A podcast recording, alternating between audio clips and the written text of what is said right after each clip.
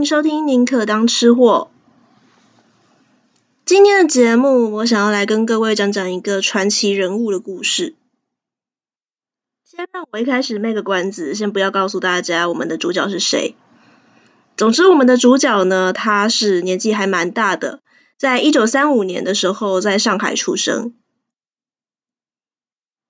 那从小其实他就像是一个普通的学生，这样子一路长大，直到他在中学的时候，大概十五六岁的时候，做了一个改变他一生的决定。大概在一九五一年的时候，那时候中共成立了人民解放军学院嘛。那如果你是个有志青年的话呢，就会受到一些乌托邦式的影响。就会觉得说，嗯，我们年轻人应该去加入解放军，那我们可以实质的对人生带来一些帮助，我们可以真正的成立乌托邦。所以我们的主角他年纪轻轻的呢，就毅然而然也从中学辍学去加入解放军了。在解放军的生活呢，其实一开始还不错，他甚至成为了他们那个当地那个小单位的一个基层的军官。可是后来，他就渐渐意识到说，诶，怎么在军队当中的生活跟我想象的不太一样？原本他是受到了一些宣传说呢，呃，共产党呢，他会制造那个世界大同嘛，所以他本来想象说呢，我加入解放军是为了要让世界更加平等。可是他发现说呢，诶，为什么我在军队里面，不管大大小小的各种很荒唐啊，或是很没有关紧要的事情，都要不断的往上去汇报，然后一直在开会做检讨。然后再来呢，不是应该说人人生而平等吗？每个人都很平等。可是为什么在军备内部呢，有很多的上级长官他是有各种特权的？那我们的主角其实他本身是一个还蛮喜欢去思辨，他本身就是一个比较自由的灵魂，所以他就觉得越来越不满跟失望。他常常跟上级就是发生各种争执。那接下来呢，某一年他到内蒙古去。那因为天气很冷的关系，冬天嘛，那缺乏了燃料，那没有办法，实在是太冷了，所以他就跟朋友们，就跟那同同伴说，我们必须要想点办法，然后找点燃料，不然我们全部都会冷死。那他们就把当地的一个简陋的小木桥，反正没什么人在走路嘛，就把那个桥把它拆下来生火取暖。那结果啊，就被他们那个队上的劳改大队的书记说，哎，你这是破坏交通，那所以他就被冠上了反革命的罪名。那上面当然就会来调查啦。结果呢，来调查的这个大队长跟他是有一点点私仇的，就是因为他本身有养了一只狼狗。那这只狼狗啊，他是就是从小到大是他养大的，然后所以呢就比较亲他，对于陌生人是比较不亲近的。结果以前就曾经咬伤过大队长，所以呢这个时候大队长就知道说，哎，机会来了，于是呢就给他再冠上了其他的罪。嗯，那你现在有罪在身嘛，你一定要等待人家来审查。这段时间呢、我们的主角他就被关禁闭了，他就被关到一间小木屋里面去。经过这几年的军队生活种种不合理之处，再加上他现在有点被冠上莫须有的罪名，他觉得自己很冤枉，他也彻底的对中国总统都当死心了，所以他决定说好，我要离开这个荒谬的体制。那他在内蒙古嘛，于是他就想办法找了一个蒙古朋友来帮他。本来他是想说，嗯，好，那不如我就回上海去，去投奔我的哥哥好了。于是，他就借由那个蒙古朋友的帮忙啊，他们就赶快赶到了火车站。他先从坐火车，然后去到大连，然后呢再去搭船回到上海去找哥哥，然后投奔。那结果就是没有被收留嘛，怎么办呢？于是就必须要逃到更自由的地方去啊。那那时候最自由的地方其实就是香港，所以他就继续往南逃。那过程当中，其实呢，那当然不会过得太开心啊，一定是非常辛苦的，包括呃可能会睡不暖啊，吃不饱啊，然后随时会有被追杀的危险，特别是常常会有吃不饱的危险，他常常会觉得说自己快饿死了，有的时候甚至要靠一些吃老鼠、蚂蚁来充饥，真的不行的时候，连看到棉花这种没有什么营养的东西，都必须把它塞到肚子里面来呃充饥了。这样子逃了三个多月之后，他终于成功的走来到澳门，然后再坐船成功的来到当时最自由的国度香港，从此成为了香港人。当他来到了香港的时候呢，就到了那个时候刚启用的维多利亚公园，然后他走进了绿油油的草地里面躺下来，这个时候他就发现说，诶，我在中共这边跟在香港不一样的地方是什么呢？我可以躺在公园的草地上面，完全没有人理我。但是这件事情呢，在中共是绝对不被允许的。如果有一个莫名其妙的人不知道他在干什么的时候，一定马上会有人过来盘查，说你到底在做什么。所以他第一次觉得说啊，我原来我是过了这么自由的感觉。于是享受了自由的感觉之后，他就决定说好，我还是要好好的在香港好好的呃定下来工作生活。那只是因为他只有初中的学历，甚至也没有毕业，但他也没有什么太多的一技之长，因为就是很长的一段时间都在那个军队里面嘛。所以他就只能够去码头边啊，找一些比较低层的那个劳力活，用体力来赚钱就对了。但每天呢，能够领到的工资其实非常少，大概就是两元九角而已。所以他就只能够找那种最便宜的食物来吃。不过当他吃到了在香港的第一餐的时候，那是一块，那是一碗只有七角的钱，然后呢，白白的米饭上面铺着红红的，然后非常诱人的猪肉。对，其实就是现在很。不能平常到不能再平常的一碗叉烧饭，那时候就觉得说啊，能够吃到白米饭，然后吃到这种肥肥的猪肉，好香，好幸福啊！于是从此叉烧饭就成为了他最喜欢的食物。对他来说，叉烧饭不仅是代表美味，更是代表自由的味道。今天节目的开场比较特别，跟以前不太一样。以前我都是先讲故事，讲完之后再讲一个跟故事相关的美食 bonus 嘛。那我今天比较像是先用美食 bonus 来带出我们的故事主角。可能有些人听我刚刚这样的叙述，已经大概猜到我今天要讲的是谁了。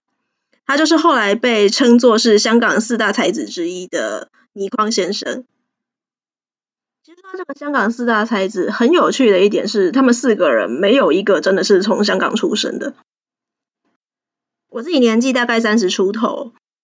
对我来说，香港的辉煌就已经是我小时候的事情了，所以我相信比我更年轻，大概十几二十岁的朋友们，可能不太晓得说香港曾经多么的辉煌。那香港四大才子是谁？所以我还是稍微介绍一下。刚刚有说香港四大才子没有一个他们真的是在香港出生的，那里面影响力最大的，当然就是。已经过世几年，然后但是现在不断的有作品在被影视翻拍的武侠小说家金庸先生啊，那他是浙江人。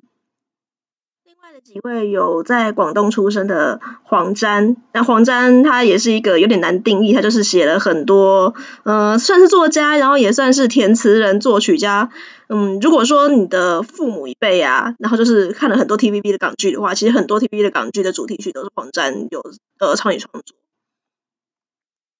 还有一个是四才子里面现在唯一还在世的蔡澜，那蔡澜他是新加坡人了，也是作家，但比较更多人知道的他的身份，其实他是一个美食家，他开了很多美食节目，然后在讲吃这件事情非常著名。以及最后我们今天的主角倪匡，倪匡也是一个比较难定义的人，是因为我们很多人知道他是因为他写了很多的科幻小说，但其实他本人自己不认为那个叫科幻小说。那确实，如果你有读过他的作品的话，你就会知道说，对，非常好看，非常精彩，幻想成分天马行空。可是，如果你要用呃比较硬科学道理来解读的话，其实很多东西是充满漏洞的，但不影响他作品的好看。我在录音的时间是七月十日，礼拜天。那大家应该在听这个节目的时候，其实大概都知道，在刚好一个礼拜前，七月三号的时候，是倪匡先生他呃蒙主恩召，他终于离开了人世间，享寿八十七岁。你可以看到消息的时候，我真的是蛮难过的。那其实我也知道说，倪匡先生他本身他对于生命啊这件事情是比较豁达一点点的。他几年前就已经宣布说他得皮肤癌。不过他其实并没有说特别的去做化疗或什么，他就是非常随遇而安，觉得自己活得其实也够了啦，所以他就会说，他总有一天会跟这个癌细胞一起同归于尽，反正我人不在了，癌细胞当然也不会在了。再来就是，如果读过他的某一些作品，就会知道说他本人的人生观是比较豁达一点点，觉得人终有一死，这样子也不必太伤感。每个人都是有所谓生命配额的，那配额用光的时候，该走的时候就是要走。所以其实。理论上来讲，我知道我不应该这么难过，可是我发现过了一个礼拜，我仍然很难过。这个难过应该是因为一种不舍的关系，因为我真的是从小看倪匡长大，我非常喜欢倪匡，所以我昨天就跟我男朋友 Y 姐姐说，我既然这么难过，我应该要好好的做一两集倪匡，好好的来整理一下这个情绪。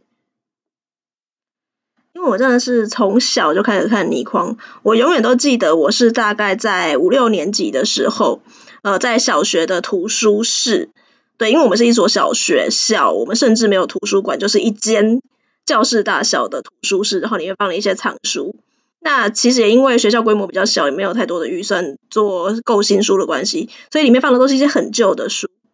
那我是在图书室里面第一次翻到了原景版的四十五本倪匡，那从此以后我就爱上了这个作者。然后等到我国中的时候啊，就是到了其他学校去就读，那学校里面已经有图书馆了。我赫然发现说，哎，怎么每个月都可以看得到皇冠出席的倪匡？我才知道说，原来这个人还活着，他还持续的在出书，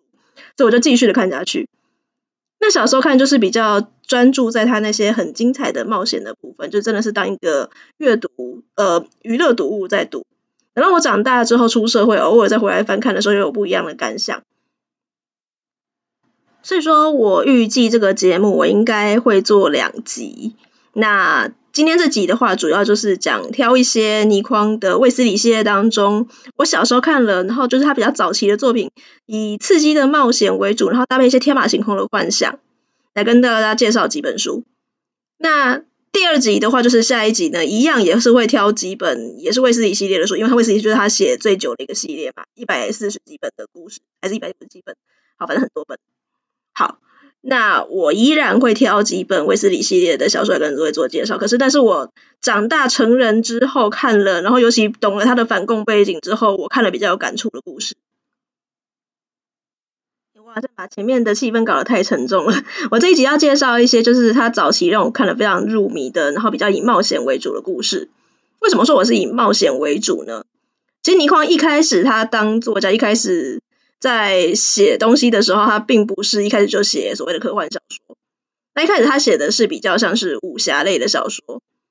因为他跟金庸是好朋友嘛，然后他那时候也是就是投稿金庸的明报啊，所以他明报是很长期的一个在露出他的作品的地方。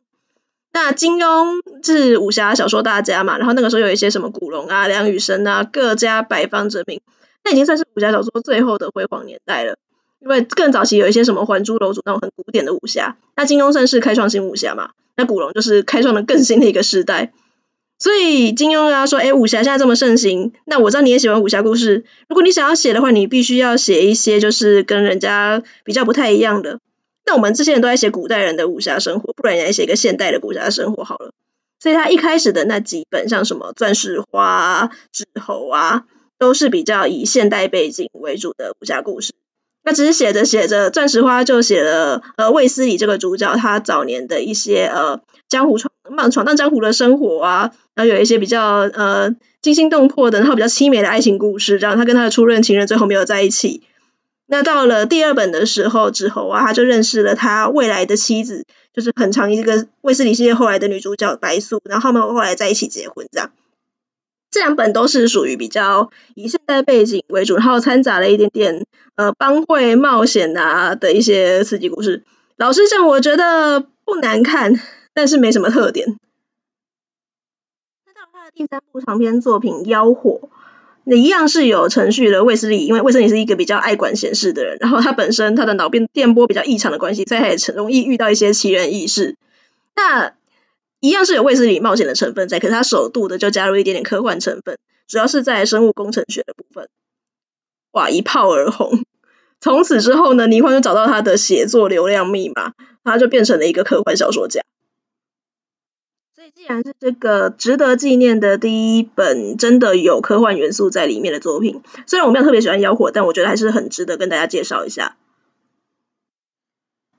这故事内容主要是在讲说，卫斯理他有一天他就遇见了一个有点怪怪的老绅士，叫张海龙。他张海龙他是一个银行家，其实他有一对儿女，是一对双胞胎，但是呢，他身边只剩下了女儿叫张小娟来陪他。那他有一个儿子叫做张小龙，是学生物的，可在三年之前被绑架。那当他知道了那个喜欢爱管闲事，且喜欢去探究一些奇妙事物的卫斯理之后呢，他就去找上卫斯理，然后拜托他去找他失踪的儿子回来。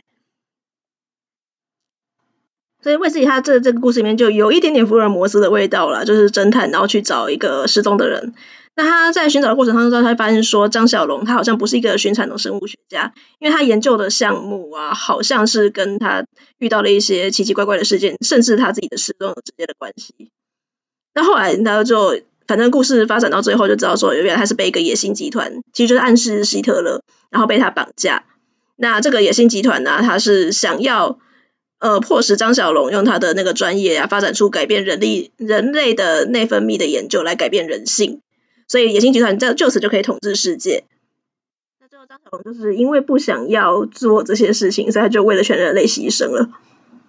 那听我刚刚这样子叙述完之后，就可以知道说呢，其实倪匡系列的小说大部分都是走这种刺激、精彩、冒险，然后呢带有一点点幻想成分，可能没有那么多的科学根据在背后支持。然后，但是天马行空，然后呢，再加上一些奇思妙想，非常好看。然后还有一些很精彩的冒险过程。科幻作品要改编成影视，其实不太好改。这也是为什么现在大家还很多人知道金庸，可是没什么人知道倪匡的关系。确实，倪匡有几部作品有曾经被影视化，可是通常都改的，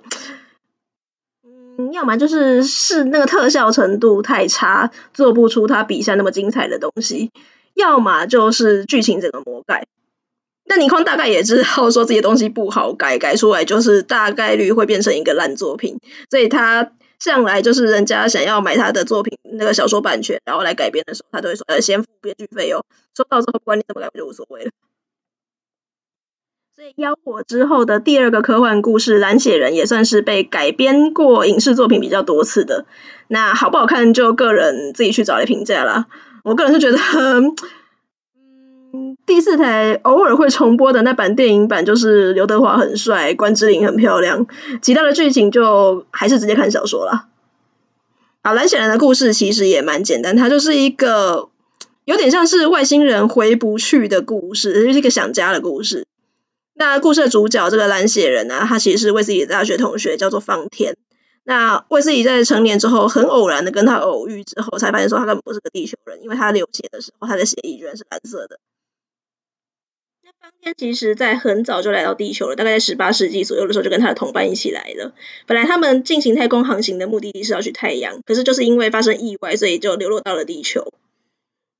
整趟航行就只有他自己一个人孤零零的活下来，所以他就不断的以地球人的身份想办法隐瞒大家，然后呢努力的求生存，并且试图寻找可以回去的方法。那也是因为这样子才会跟威斯理有机会当到大学同学。那当然还是会有不要抗的时候啊，特别是他那个蓝色的协议，呃，尤其是像一般地球人兴奋呢或者激动的时候可能会脸红嘛，那他是一样激动或兴奋的时候会脸蓝，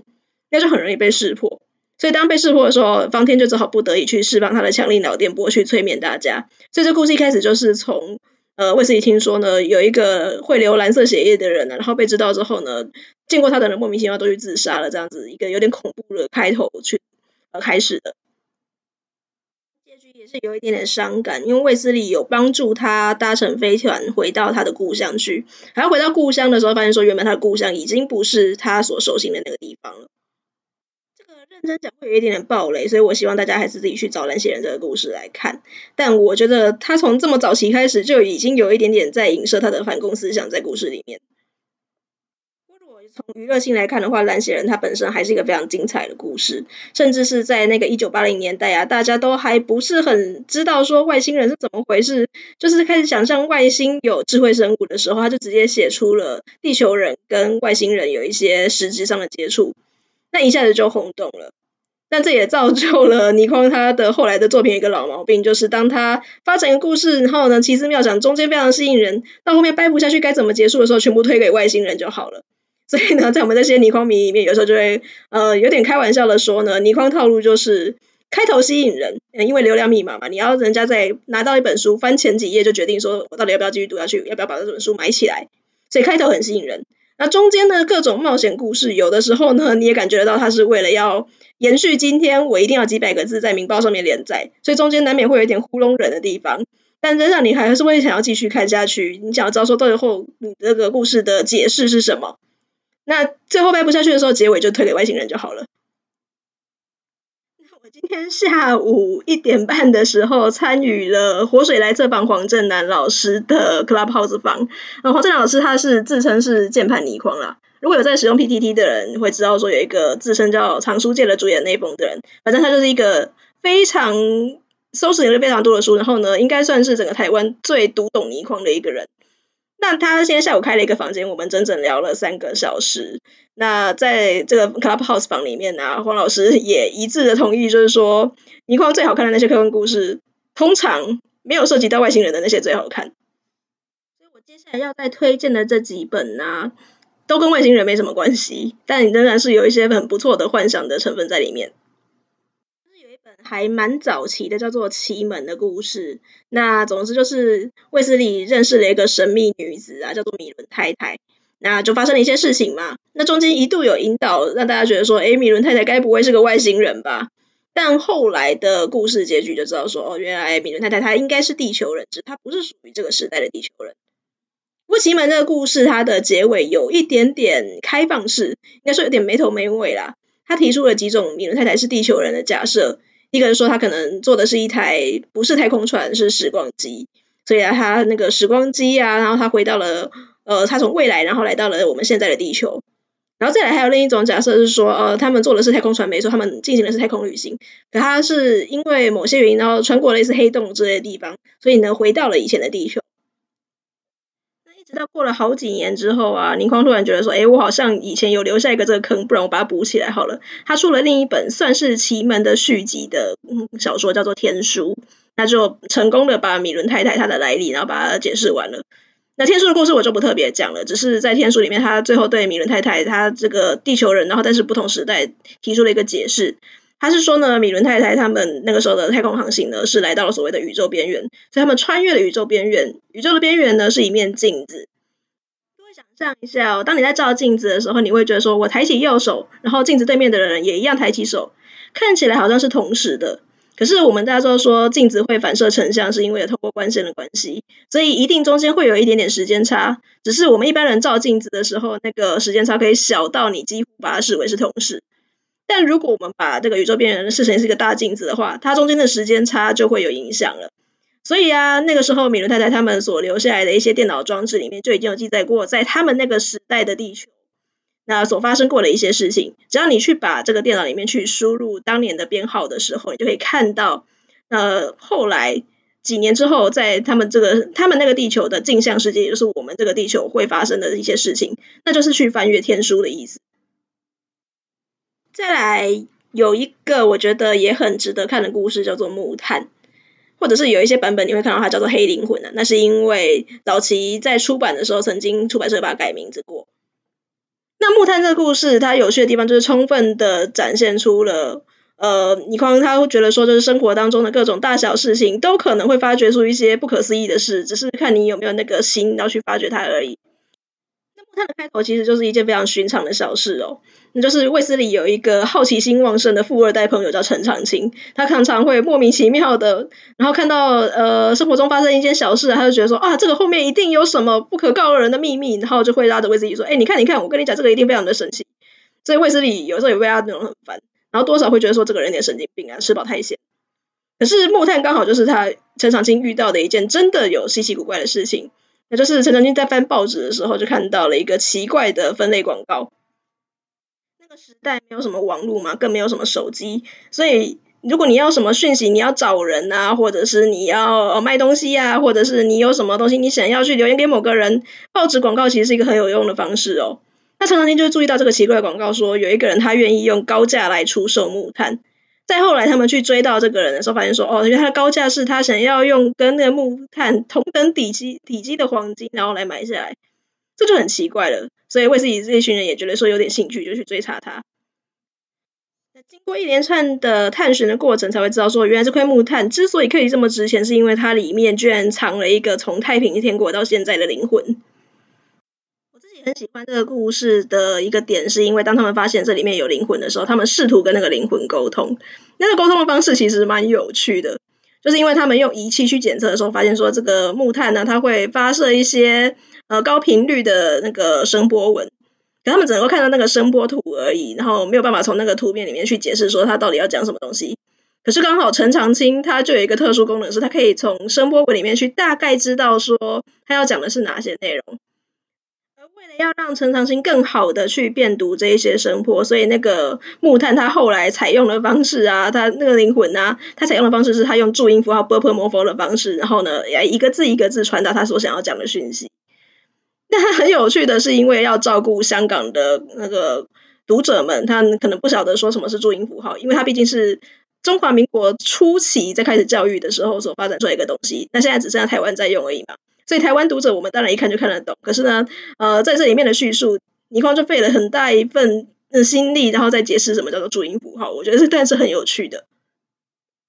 接下来这个故事要介绍的叫做玩具。在玩具的一开头啊，就是卫斯理他曾经听人家讲过说，诶，他们最近遇到了一件怪事，是呃曾经有遇到了一家人，然后呢，好像是以前的旧邻居。可是想了想，不对呀、在他当我们的邻居的时候的，那不是九年前的事情吗？小孩怎么完全都没有长大？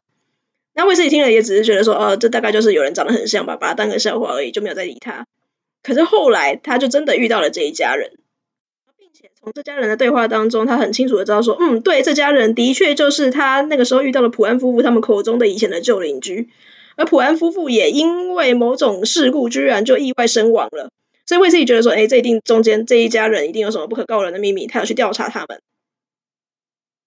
来到故事的最后也知道说，原来这一家人他们是从未来逃亡来现代的。那在未来世界啊，由机器人统治了人类的未来。那以前我们都是人类把机器人当成玩具嘛，但在未来世界啊，因为机器人他们已经发展出了高度的 AI 人工智慧，所以机器人统治了未来，反而过来把人类当成玩具。那陶格这一家人长得非常漂亮，所以呢，呃，玩具当然就会希望说他一直永远维持在最漂亮的状态嘛，所以呢，不会让他们这一家人再长大或者年老。然后陶格这一家人也不想要被控制，所以他们就不断的在逃亡。这某种程度上算是一种寓言故事了，因为人类就是不断的在被命运玩弄。你的上面有一些人会提供给你生活所需的时候，你就不会去思考为什么他们会提供你这些东西，那你就甘心的被玩弄。如果你有意识的想要反抗的话，就会被追杀，甚至牺牲自己的生命。我们常常会觉得说，大家是自拥有自由的人，可是事实上呢，每个人生活在这个社会上，都被各种社会关系、各种物欲所束缚着。所以人类从有人命的时候就开始就失去了自由，成为其他人的玩具。那这个时候能够保有自由我的方式是什么呢？就是要思想。所以如果你连思想都不愿意掌控，你不愿意去动脑的话呢，最后你就会沦为被电脑统治的工具。在很后来几年的时候，倪匡出了另一本小说叫《圈套》。《圈套》它不算是玩具的续集，因为它其实收了很多本早期小说的梗，那就是把它统整在一起，所以你可以看到成它跟很早期的蛮多本小说是有关联的。但是其中呢，就有提到那些玩具的那个主角呃角色们最后的结局，也再一步的在讲说人类的进步啊，其实是一步步的在走上毁灭，然后很难挽回。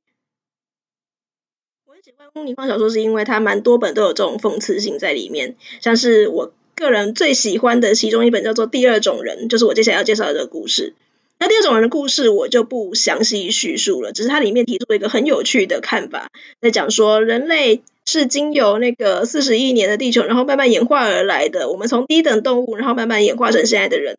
那在演化的过程当中，难道就不会有别的演化顺序吗？所以有没有可能，其实这个世界上不是只有纯动物的人？因为植物是比动物然后还有再更早发展起来的嘛，所以有没有可能植物它们也在往一些高等的演化方向做演进？那现在的人类当中其实掺杂了有一些是它含有部分动物基因、部分植物基因的，种天马行空的奇思妙想啊。不过他也是用借由这个第二种人的构想，然后再讽刺我们现在人类的一些你争我夺、自相残杀。因为你不会看到一朵花去伤害另外一朵花嘛。所以啊，有些人天性是比较善良的，有些人天性是比较丑陋，会自相残杀。那是因为什么呢？那是因为我们在本质不一样的关系。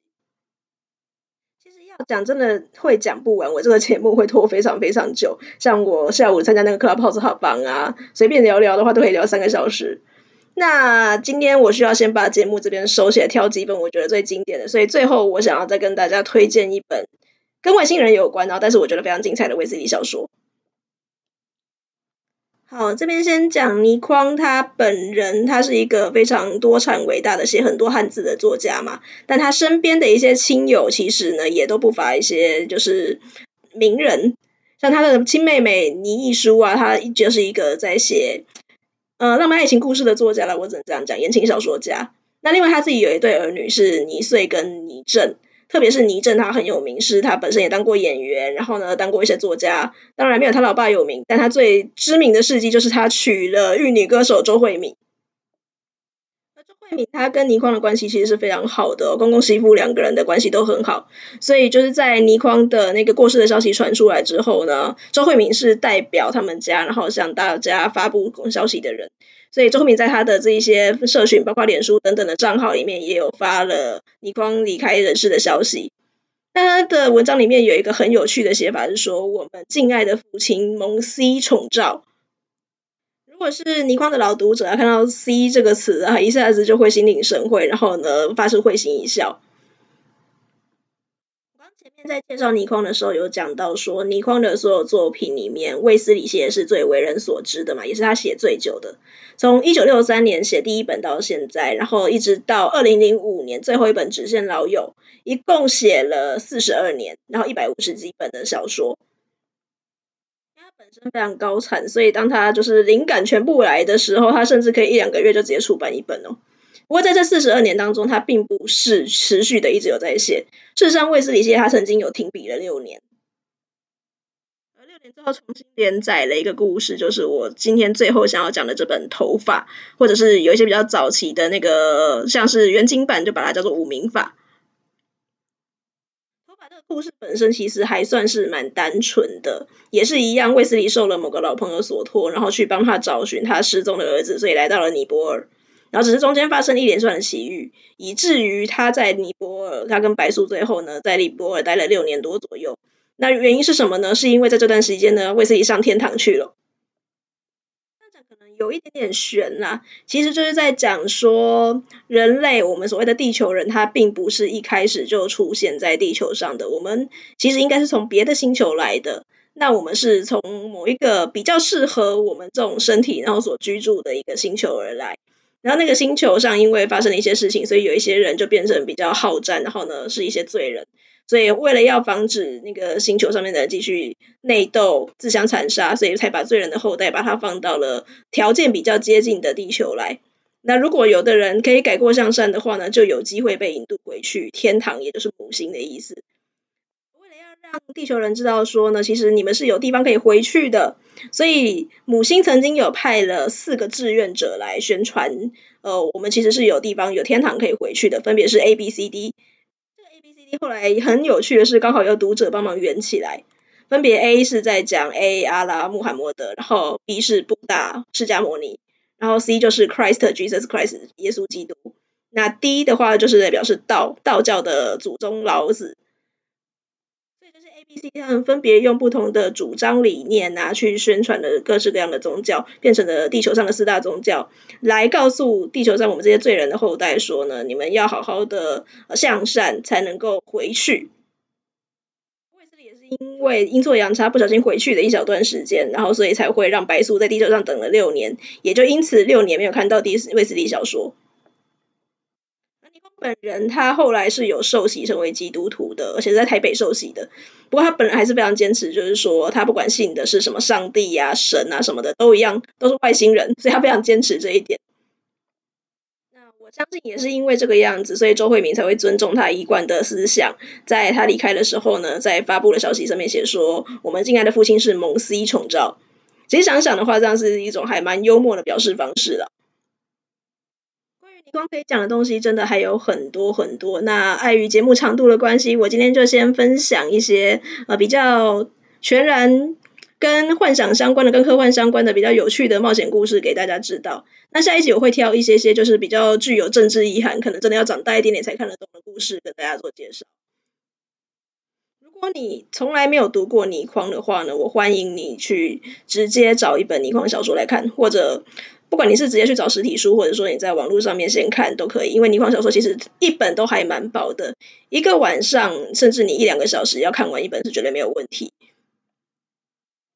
你跟我一样是一个非常喜欢倪匡的人的话呢，欢迎大家也可以在留言区，啊，不管是 Apple Podcast 或者是 Spotify 啊，帮我们留下你的评论，让我知道说有更多人在关心我们这个节目，跟我一起分享对于倪匡的喜爱，或者是要到 Facebook 或者是 Instagram 跟我一起分享的话，都是没有问题的哦。欢迎大家来找我玩。那宁可当吃货，我们下一期再见，拜拜。